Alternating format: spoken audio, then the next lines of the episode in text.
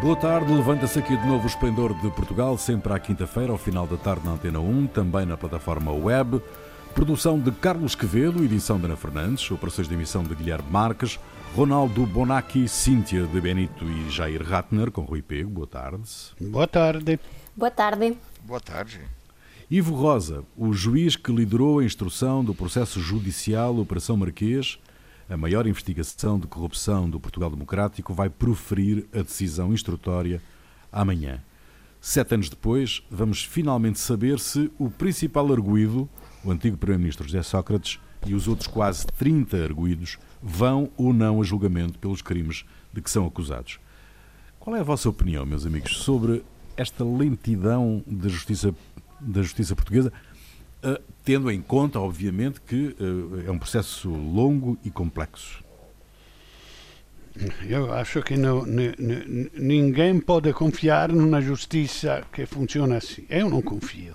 Agora, é, não é de bom tom dizer que não se confia na justiça. Os políticos, quando se aproximam de um tribunal, além de dizer que estão com a consciência tranquila, dizem sempre eu confio na justiça. Isso não é verdade. Talvez pode ser que alguns deles, os que não são culpados, não, não é obrigatório ser culpado, têm a consciência tranquila, mas não confiam nada na justiça. Ninguém, ninguém. Aliás, os que são culpados confiam que não vão ser eh, condenados eh, porque são potentes.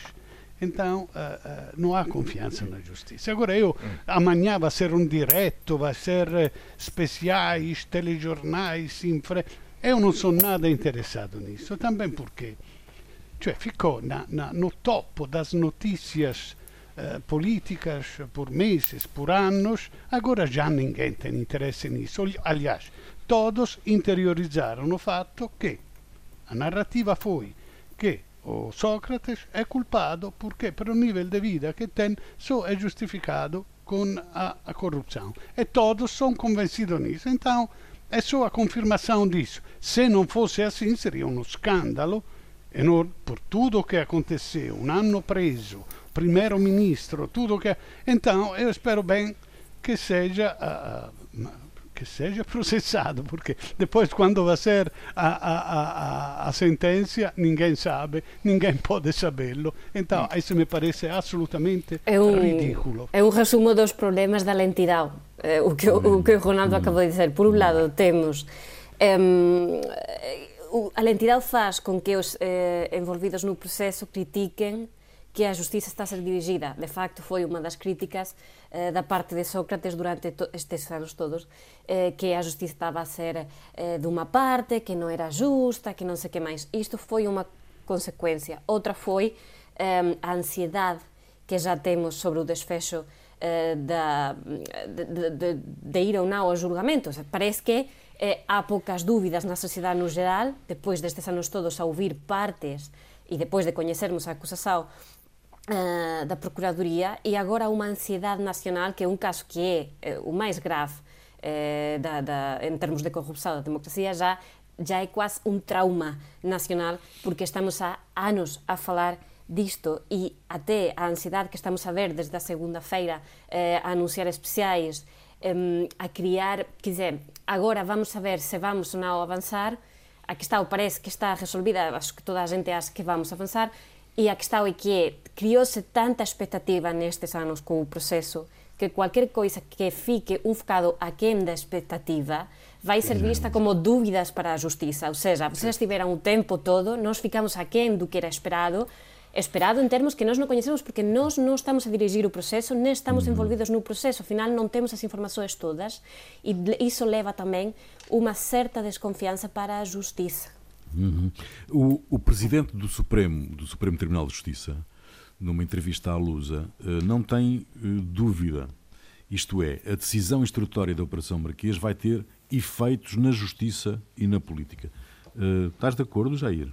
Sim. Inevitavelmente, qualquer, qualquer que seja o resultado, não é? Olha, é, primeira coisa, amanhã na realidade se decide pouco. Porque se for decidido por um lado de realizar a, o julgamento, o, a defesa vai recorrer. Se for decidido contra, a, a procuradoria vai recorrer. Sim. Então é só mais um passo. não é a decisão final se ele vai, se José Sócrates e os mais 30 vão. Depois... Bom, muda o escândalo, não? Se, se não avançar, é um escândalo. Bom, depois há uma, a questão. O José Sócrates, ele já foi julgado pelo Tribunal da Opinião Pública, condenado certo. na primeira página dos jornais e até já cumpriu pena de quase um ano de prisão por conta disso, no que foi uma, eu acredito que seja uma atrapalhada jurídica, porque tiveram que soltá-lo antes de cumprir um ano de prisão, porque a acusação não estava pronta para julgamento. Uhum. Então, porque existe a prioridade do julgamento de quem está em prisão preventiva, como não havia acusação pronta, colocam o homem na rua e, bom, acontece que é, tudo aquilo que foi publicado é uma versão parcial dos indícios recolhidos. E há questões por responder a respeito de onde vem o dinheiro que sustentou Sócrates durante tantos anos, mas, a questão, e, mas será que há provas? E uhum. quanto tempo mais vai eh, durar esse processo? Há números que impressionam. 5 mil páginas é muito. Mas quem é que viu que está nessas 5 mil páginas? Como é que está? São suposições? São coisas bem fundamentadas? E se não tiver bem fundamentada? O, quer dizer, se a, a, decisão do juiz, isso aqui não está bem construído, isso aqui não está bem uh, provado, isso aqui passou por cima da legalidade e eu não posso aceitar isso. Então, como é que fica? A ju, quer dizer, a justiça está em risco, está em a credibilidade da justiça está em risco, não a justiça em si, mas a credibilidade. E aí, então, e o problema, e não sabe o que, que vai dar, porque é, ninguém viu essas 5 mil páginas. Quer dizer, eu, eu, acredito que só depois de ler o que está ali é que vai ser possível verificar a, o, o resultado da, dessa, do que é aquilo, ver o que é. Falar sobre isso daí é mais ou menos falar sobre aquilo que saiu publicado na capa dos jornais. E aquilo e tudo que saiu da, da, na capa dos jornais é parcial, foi colocado por alguém de dentro do processo para favorecer uma determinada narrativa. Uhum. Um, de recurso em recurso, de recurso atrás de recurso, uh, do vosso ponto de vista, este processo pode uh, arrastar-se uh, sem fim nos tribunais? Tem cara disso, tem que arrastar até o. o quer dizer, a, a posição de uma pessoa que seria é, culpada é arrastar o processo até é, vencer o prazo, até entrar em. Como é, como é a palavra me foge agora? Quando. Até haver uma prescrição. Uma prescrição. prescrição. A palavra hum. é prescrição. A, a, a, posição, se alguém é culpado, tenta se arrastar até a prescrição. Se não é, é culpado, bom, a questão é toda da do, como vai ser possível defender algo que já foi publicado em todos os jornais, já foi. Como é que você existe uma ideia construída na sociedade de que ele é culpado? Então mas é muito difícil defender. Compete à justiça, compete à justiça decidir isso, não é? Uh, Exato. Obviamente, obviamente não é o, que o não Tribunal é o... da Opinião Pública já o condenou, mas uh, uh, não, não é, felizmente, felizmente, no Estado de Direito, não é a opinião pública que. Ah, não é assim. Como, é? Dizia, como dizia Jair, ele foi julgado, condenado e já fez prisão também. Então, não é bem assim. que A justiça popular já foi feita. Então, já estamos satisfeitos. Hum. Muito bem. Vamos esperar, não, não estamos esperar. satisfeitos. Porque, quer dizer, qualquer pessoa, se, se for real isso, 11 eh, meses de prisão para uma pessoa que eh, passou anos e anos e anos roubando, não é satisfeito, não é, não é suficiente. Não, é, não, não dá. É pouco. Quer dizer, quer dizer, eh, isso daí, se tiver 30 milhões na Suíça é, por 11 meses na prisão, ah, então é fácil. Quantas pessoas Bom. aceitariam ficar com 30 milhões na Suíça por ter 11 meses na prisão? Bom, vamos, vamos esperar pela, pela decisão amanhã do juiz Ivo Rosa. é uma decisão uh, que um, está a ser aguardada com muita expectativa neste processo, neste processo complexo e longuíssimo da Operação Marquês. O antigo presidente do Infarmed, professor da Faculdade de Farmácia e perito da Agência Europeia do Medicamento, Helder Mota Felipe, considera incompreensível que vários países tenham decidido ontem limitar o uso da vacina da AstraZeneca. Foi assim que comentou esta manhã na Antena 1 a decisão de Itália, Bélgica, França ou Espanha de não vacinarem mais pessoas abaixo dos 60 anos com esta vacina. Recordo que ontem a Agência Europeia do Medicamento disse que havia uma ligação entre a vacina da AstraZeneca e casos muito raros de formação de coágulos sanguíneos. A vacina um, da AstraZeneca tem estado envolvida numa série de polémicas. Recordo que num, num universo de 18 milhões de doses administradas, houve 30 casos de formação de coágulos em pessoas que tomaram a vacina eh, e 7 morreram. Qual é a vossa opinião? Esta, esta suspensão e depois retoma, e agora outra vez a discussão sobre o assunto, não cria uma desconfiança tremenda nas populações?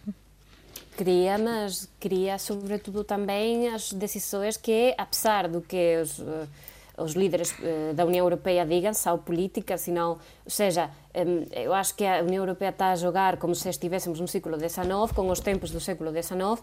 Ontem era esperada a, decisão, as conclusões da EMA são conhecidas, continua a dizer que eh, as, eh, o risco é ben inferior aos beneficios que traz a vacina e, no entanto, continuamos en ter unha posición conjunta o que faz con que cada país teña, eh, en fin, a súa limita saudidade, outros nem sequer se teñan pronunciado aínda, non se van continuar, non van continuar, e isto faz con que deixen aínda máis eh, caos. Ou seja, se hai nova información científica, se a EMA ten conclusões, o natural é que a EMA faça o que fez ontem, ou seja, divulgar esas conclusões.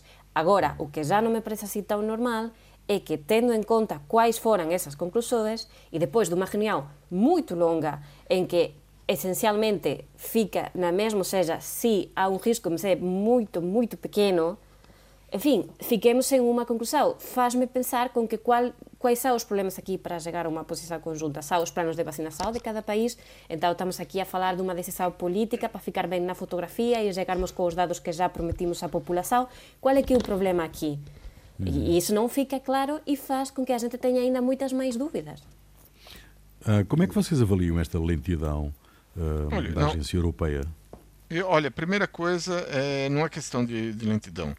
É, há, há, alguma história que não está bem, bem contada. Quer dizer, se for olhar os dados da Organização Mundial de Saúde, a vacina da. Bom, primeira coisa, todas as vacinas têm o, um efeito adverso, que é as pessoas ficam por dois, pelo menos dois a quatro dias com um pouco de febre, é, dores no corpo, dores na articulação, em articulações. Todas as pessoas sentem isso ao tomar a vacina. Isso aí é porque a vacina procura estimular o sistema imunitário. É, agora, a, a vacina da AstraZeneca tem menor quantidade de efeitos adversos do que as vacinas da Pfizer e da Moderna, por hum. milhão de doses. Acontece que, como ela é, é mais barata, muitos países, incluindo Portugal, optaram por essa vacina, o que dá um número maior de problemas. Até agora, quer dizer, pensando em é, que foram aplicadas. É, os milhões de vacinas que foram aplicadas e sete casos fatais, é, dá um, um, um, caso de é, um caso fatal a menos de uma em, a cada 100 mil vacinas em pessoas abaixo de 60 anos. Acima de 60 anos, nem isso é. é e considerando que a mortalidade da doença é de 2,5% entre os infectados, a utilização da vacina eu acho que continua sendo vantajosa. É, há um risco. Agora, sabendo que esse risco existe, conhecendo os sintomas, é possível monitorar e quando surgem os primeiros sinais, intervir, os, coisa assim, é, antes dos coágulos serem fatais. Eu acho que é, tem que ser essa postura, porque o risco de a, de a pessoa apanhar a, a, doença é muito maior e eu acho que de, de, vai ter que ser desse jeito. Eu, Provavelmente... Mas, mas mesmo sendo uma percentagem muito baixa, muito reduzida, quase residual, uhum. de casos em relação ao número de inoculações, uh, a questão é um bocado esta, que é, uh, então eu vou apanhar uma vacina e posso ter um problema complicado, não é? Não. Sim, mas todas, ah, todos os medicamentos têm eh, Claro. contraindicações. Certo, claro, claro. Quer dizer, claro. o que falei estão falando? Semanas atrás, já falei semanas atrás que são mais os casos adversos da Pfizer que não da AstraZeneca. Ninguém, todos dizem, ah, morreu um em cada não sei o quê. Ninguém diz quanto morreram das outras e comparar estes dados. Por quê? Bom, então, mas eu queria dizer que, apesar destas raríssimas eh, reações adversas, o fatto che dia sì dia no chega un paese che sospende, eh, eh, eh, che sospende a inoculação da AstraZeneca è motivo sufficiente para che un cidadão normal, mediamente informado, diga sì sì, io sono a favore da vacina ma io non quero da AstraZeneca. Tem razão, tem razão, porque esta coisa da, da, das comunicações, quem manda, quem diz, cada um diz a sua e non percebe nada. Io, non per- io lembro, olha, no, ah, ah, no, no século passado, quando io stavo in Roma, havia una cantora, Mia Martini, molto boa, agora já morreu há muito tempo, começou a circular a- a- o fatto che ela dava azar, si dizia che dava azar. Então começaram a multiplicar-se provas. Dice, olha, eu passei de ali no palco onde ela tinha cantado e caiu um refletor mesmo ali ao lado. Outro diz, eu atravessei a rua onde ela tinha passado com o carro e houve um acidente tremendo. Então, ela tive que cancelar toda a sua turnê, ficou completamente isolada e depois morreu. Ecco, alguma pessoa normal, una, pe- dico una pessoa normal, dice no, io non acredito in superstizioni, olha, por segurança eu não vou aproximar-me dela. É com este, é este tipo de prudência que teve também a nossa Direção-Geral da Saúde quando suspendeu por alguns dias, diz, olha, se diz que dá azar, é melhor, olha, por segurança, a prudência é, é a primeira. É, ecco, este é o tipo de prudência da, nosso, da nossa a, a, autoridade da saúde. Oia, mas o que eu acho curioso é que as limitações que já conhecemos de alguns países vão desde os 55 anos até os 60 anos, ou seja, nem sequer numa idade podiam ter feito algum acordo. Ou seja, estamos a falar de 15 anos, 10 anos de diferença entre um país e o outro, que com a informação que temos era impossível mesmo arranjar qualquer tipo de acordo e que esta descoordenação só incrementa a desconfiança. Então, quatro Certo. horas de reunião para, para quê? Para nem sequer a idade. Enfim, não sei. Parece-me um jogo perigoso para toda a gente. A Amnistia Internacional denuncia que a pandemia foi o rastilho para acentuar os casos de discriminação em todo o mundo no seu relatório anual do Estado dos Direitos Humanos no mundo. A pandemia veio pôr a nu as fragilidades dos sistemas de saúde. Em Portugal, a saúde e a habitação são as áreas onde se verificam mais desequilíbrios. De acordo com o movimento dos utentes do serviço de saúde, os mais prejudicados pela pandemia, numa fase inicial, foram as pessoas com menos condições económicas e também os mais velhos que ficaram sem cuidados.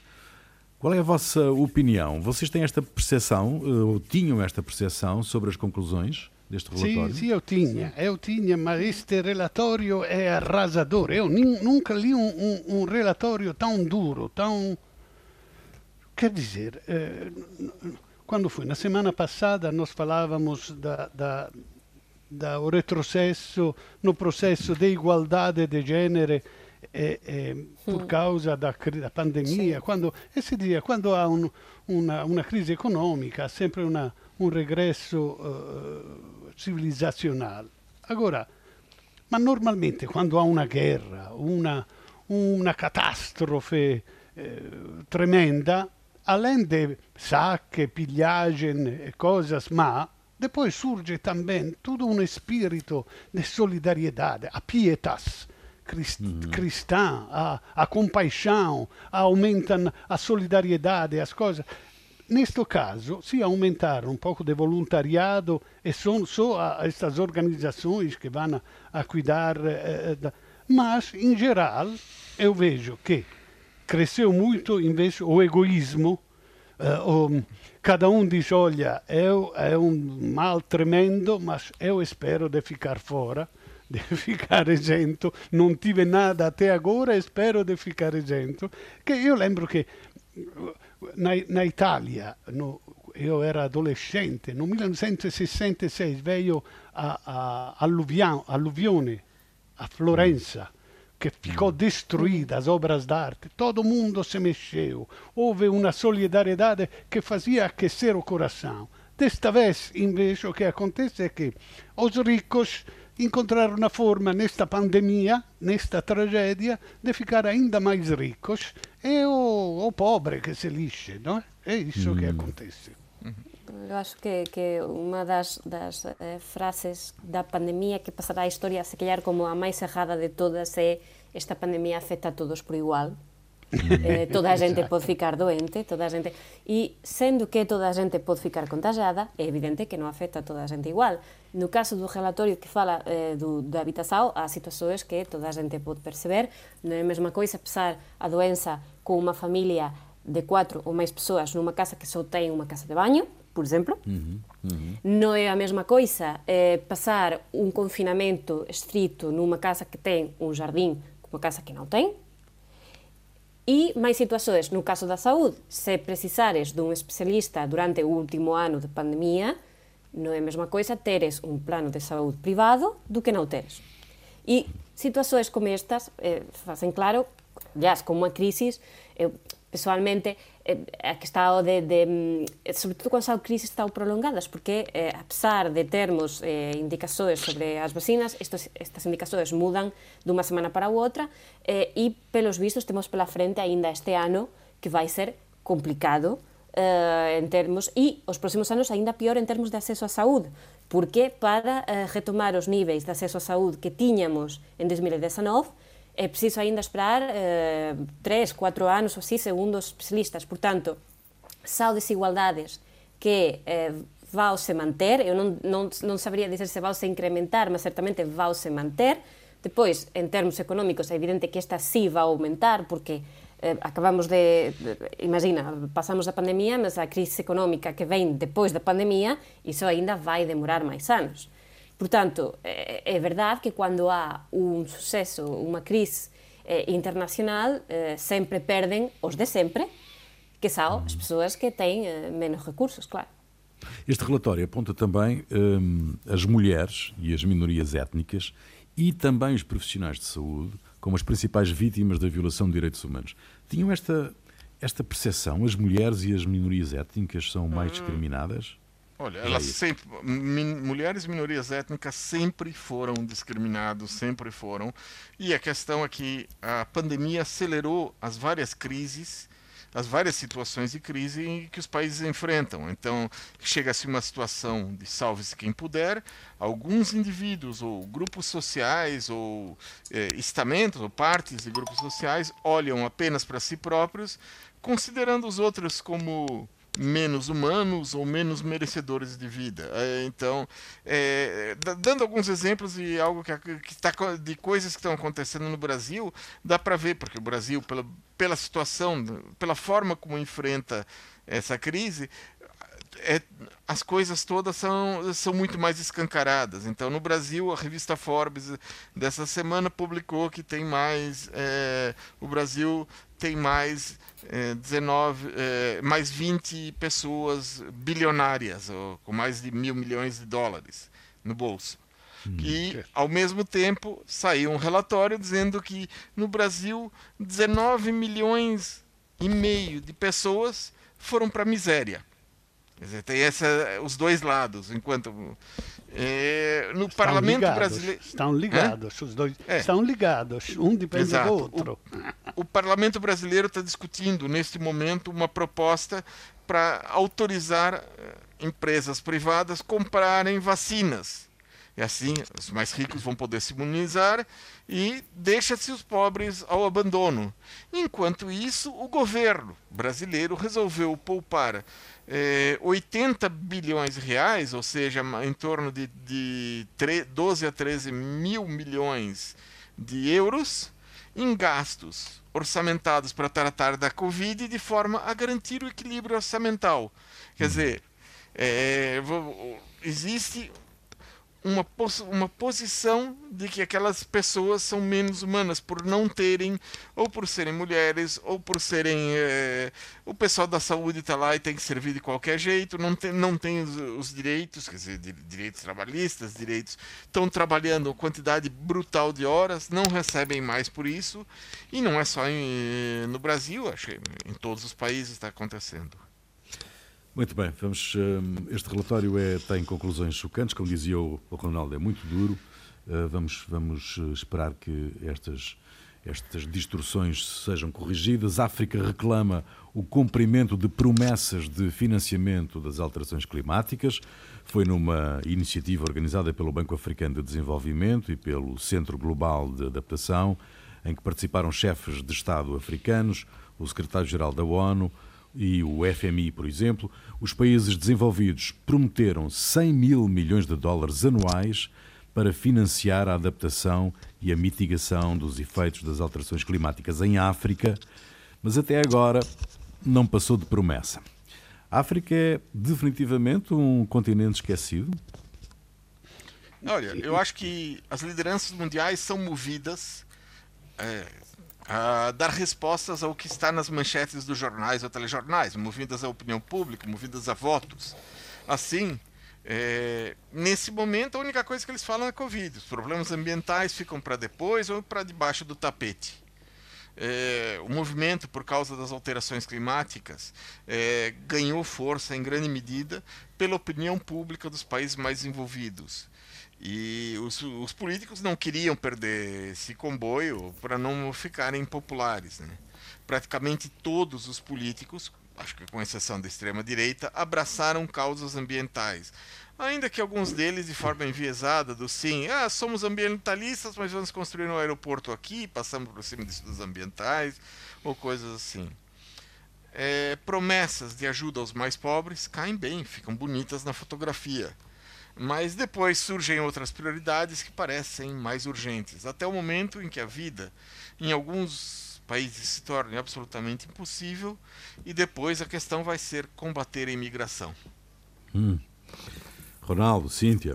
eu, esta, esta poluição, a, a, a, mudança climática, África, coitadinha, quer dizer, um, além de um pouco de, de, de florestação, seria bom também talvez riflorestar, e além de, de, dos peidos dos elefantes que, que per, per, pelo efeito estufa, eu acho que, coitadinhos, não tem, não é industrializado. Além, agora a China vai, vai praticamente colonizar a África e fazer não se sabe o que, mas coita, eles estão a, a, a a sentir as consequências da, da, da, mudança climática, sia pelo nível da água que se aumenta, vai fazer desaparecer todas. Seja... Ronaldo, você está esquecendo o seguinte: está acontecendo, as coisas já acontecem. Se você uhum. olhar para a África hoje, o que está acontecendo? Você vê que os países o sul do Saara estão com problemas de agricultura e as pessoas estão vindo para a Europa. Quer dizer, tô, o, o, fluxo Exato, migratório que hoje se enfrenta no, no Mediterrâneo é da África. E, da, e é da África porque as pessoas não têm condições de plantar, porque as alterações climáticas não deixam o, o crescimento das, das produções tradicionais aumenta a desertificação, aumenta então, eles então eh, como como para outros problemas, como para o Brasil, eu dizia que teríamos que ajudá-lo porque senão ali vão nascer outras estirpes que vão ameaçar também a certo. nós. Assim na África nós deveríamos resolver também o problema da poluição na África, porque porque se não resolvemos esse problema global, esta, todos estes milhões de pessoas que são muito prolíficos lá, justamente mm. para defender-se mm. das adversidades da, da, da, da, natureza, vêm todos para cá e nós não, não, não vamos conseguir resolver. Então seria bom prevenir. Eh, o cuidado dos africanos agora com esta coisa da pandemia eh, onde está a Greta? Desapareceu hum. a Greta com esta pandemia. Talvez Foi, ficou... não, po não pode vir, não está o Lusitânia a funcionar.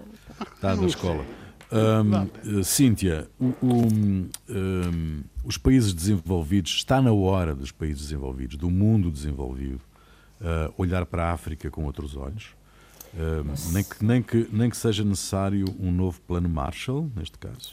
Pois, sempre esteve na hora. O que acontece con este tipo de planos, nós temos tido imensas iniciativas ao longo dos últimos anos, moito ambiciosas, é a dinámica que, que, que costuma acontecer é a seguinte, os países desenvolvidos fican moito ben e dicen nós vamos ajudar a África, vamos eh, destinar X millóns, vamos facer X planos, vamos non sei que máis.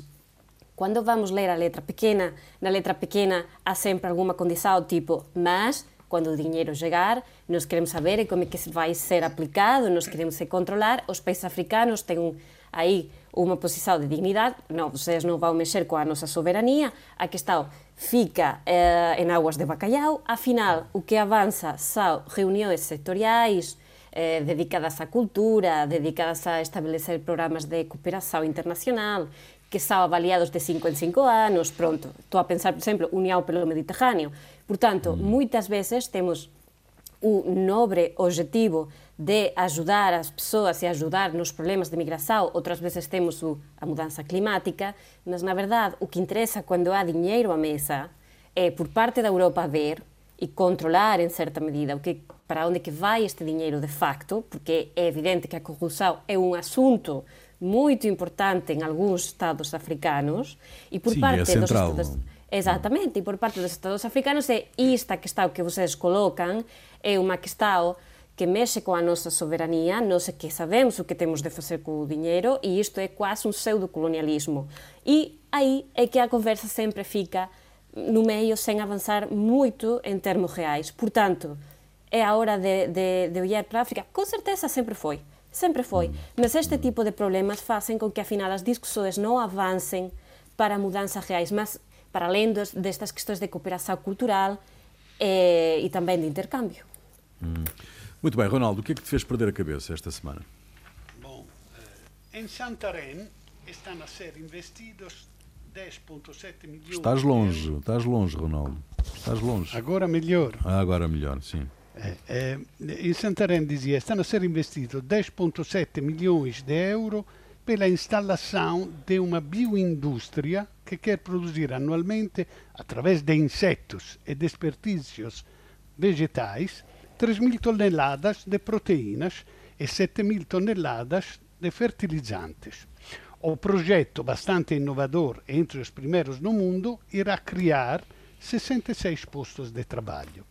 O processo é assim: são utilizadas moscas soldado negro, que hum. comem praticamente tudo e transformam os restos dos vegetais não utilizados em proteínas animais, consumindo muita pouca água e com poucas emissões de gás com efeito estufa, ao contrário do que acontece com o mesmo produto de gado. Hum.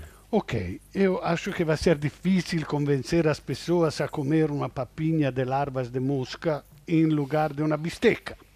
Mas pode servir para alimentar peixes de criação e substituir a soja e as farinhas animais que são praticamente todas importadas. Hum, muito bem. Cíntia. Bom, para mim foi o já uh, chamado Sofagate, que envolveu ah, a presidente da Comissão uh, Europeia, Ursula von der Leyen, que foi de visita à Turquia, acompanhada do presidente do Conselho Europeu, Charles Michel, que mais uma vez demonstrou a sua ajuda inestimável ao feminismo, eh, confrontados numa reunião com o presidente eh, turco. Eh, Charles Michel teve uma cadeira ao, ao, lado dele, entretanto, Ursula von der Leyen teve de ficar num sofá de lado, apesar dos dois terem uma importância idêntica em termos de cargos da União Europeia. A questão assim. passou. A questão passou. É mais importante o Conselho ou a Comissão? Em termos de protocolo, os dois Sim. deviam ter tido cadeira. A questão é que a questão é que... de educação, né? Exatamente, mas por, por isso é que a questão chateia-me imenso, porque em vez de aceitar que aquilo foi absolutamente lamentável, a que a defensa por parte de Bruxelas da situación foi, bo, foi unha questão de protocolo que a Turquía non percebeu ben. Desculpenla.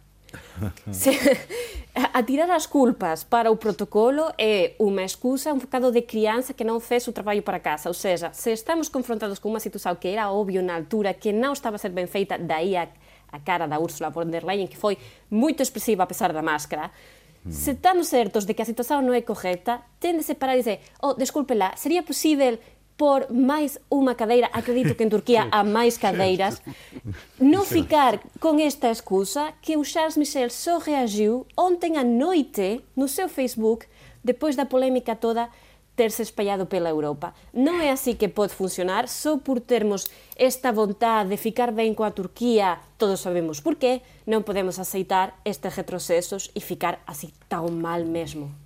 Isto é um caso claro de discriminação eh, de género. Não, não é? só isso, é que isso aí foi para discutir o protocolo de Istambul, que a Turquia está se retirando aliás, o protocolo prevê aliás, a igualdade entre homens e mulheres. Aliás, a reunião foi na terça-feira que a presidência portuguesa estava organizando uma conferência de alto nível sobre a Convenção de Istambul, os 10 anos da Convenção, ou seja, aquilo foi, pá, mesmo o dia certo para fazer aquilo. Jair, Bom, o que me fez perder a cabeça foi uma situação que está ocorrendo no Brasil. Antes tinha sido, eu até já falei aqui, em Manaus, mas agora é no Brasil inteiro.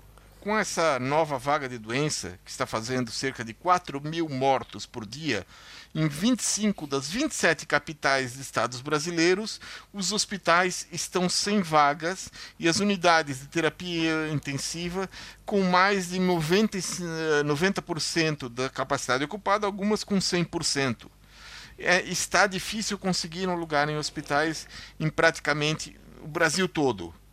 Mas há uma rede pública de hospitais com muitos lugares sobrando, oxigênio armazenado e essa rede não é aberta para a população, apesar de ser paga com dinheiro público.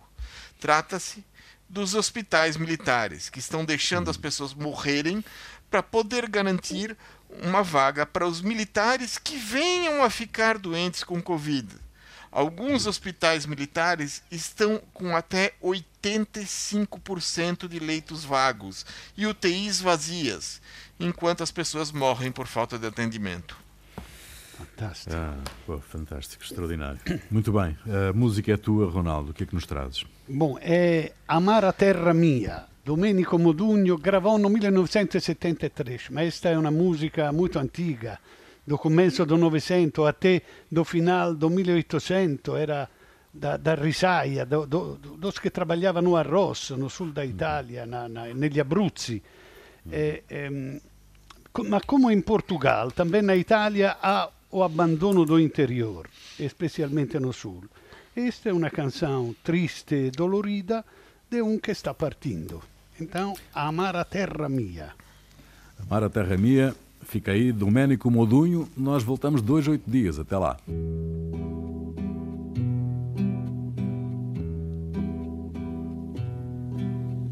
Sole alla valle, sole alla collina, per le campagne 这